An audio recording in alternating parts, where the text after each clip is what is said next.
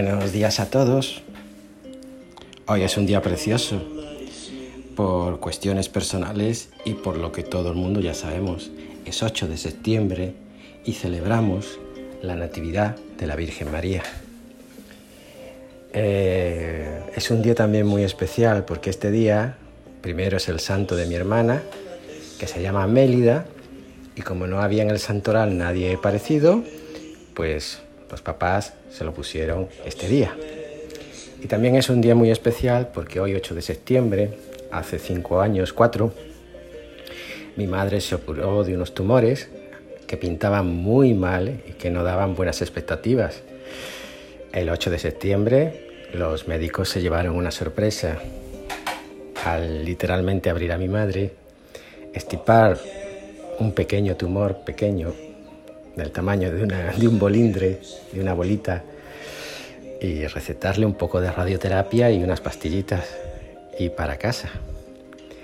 Así que, como siempre, como cada día, como en cada momento, es tiempo de que el hombre dé gloria a Dios, no por los propios milagros, sino porque a través de ellos lo encumbramos a Él, lo enaltecemos, lo alabamos y lo bendecimos. Es lo único que se nos pide, dar gloria a Dios. ¿Me dejas que te acompañe?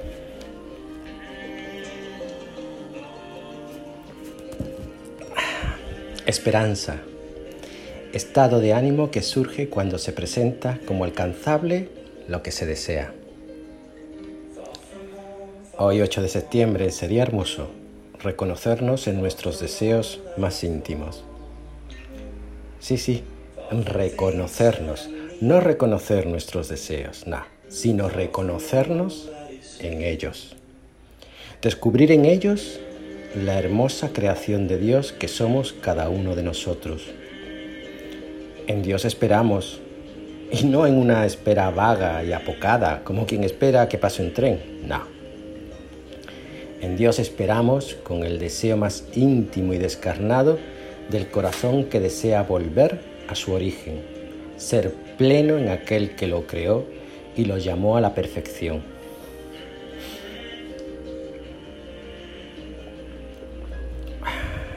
Tú, yo, todos nosotros, el hombre, no sería tal si no esperase, si no esperase algo, algo que trascienda de aquello que únicamente pueda controlar y que es finito, acabable, perecedero.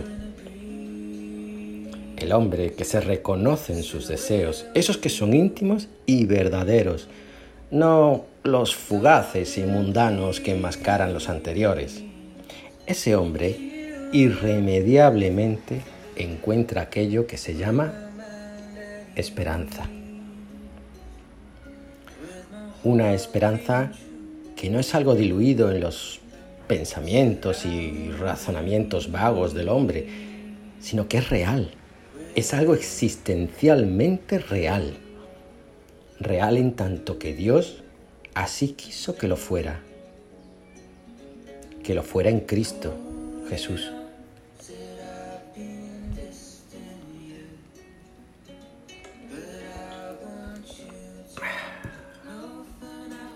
Hoy 8 de septiembre celebramos el nacimiento de una niña judía. Hoy a poco que miremos hacia adentro celebramos la esperanza y la sensibilidad. La esperanza encarnada en Cristo Jesús, que necesitó de una pequeña niña judía para hacer la voluntad de Dios. Y sensibilidad la misma que esta niña judía expresó en una relación sorpresiva, sobrepasada, asumida, madurada y entregada con un Dios inclinado hacia su criatura. Silenciarse y rumiar este hecho no es más que descubrir en Dios esa bondad suprema capaz de agacharse y reducirse a tal punto que el hombre en su limitado entendimiento queda incluso sobrepasado, pero vivo en esperanza. De esta, de esta niña judía, de María, poco sabemos y quizás así sea mejor. Tú, yo, cada uno de nosotros y de forma natural tenemos la capacidad de enredarnos en el follaje, obviando la raíz del hermoso árbol que Dios nos regala. De María reconocemos la sensibilidad. La sensibilidad con la que recibió el anuncio de su maternidad. La sensibilidad con la que acudió a la ayuda de su prima Isabel. La sensibilidad con la que guardaba todo en su corazón. La sensibilidad con la que apremió a su hijo a actuar en las bodas de Caná. La sensibilidad con la que observó desde la puerta a su hijo rodeado de un gentío sin poder entrar. La sensibilidad con la que acompañó a su propio hijo a la muerte. La sensibilidad con la que acunó a Jesús muerto y bajado de la cruz entre sus brazos. Es este el mejor legado y la mejor biografía que podríamos tener de María. No bastas, nos basta con esto, no seamos pretenciosos, no queramos ahondar más, nos sobra con esto. La teología, los dogmas y el extraordinario milagro de Dios en ella, de la pequeña niña judía llena de gracia, lo dejamos a los que mejor entienden de esto. Quedémonos Quedémonos, por favor, con la esperanza de María reflejada en la sensibilidad con la que acogió tal esperanza Jesús, su Hijo. A poco, a poco que degustemos esta sensibilidad, reconoceremos el deseo de un corazón llamado, como el tuyo, el mío, el de cada uno de nosotros, a sencillamente dar gloria a Dios.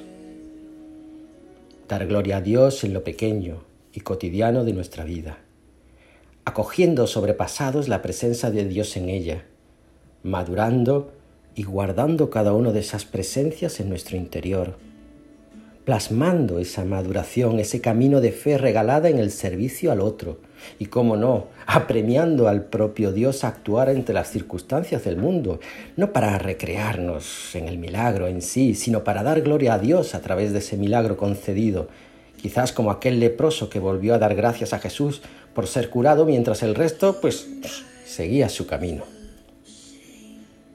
A veces también nos toca mirar y estar con Jesús de lejos, de lejos según lo entendamos nosotros, desde la puerta, a través del gentío, sin apenas percibir las palabras y su cercanía. También, también es una forma de sentir la esperanza en Él, ¿verdad?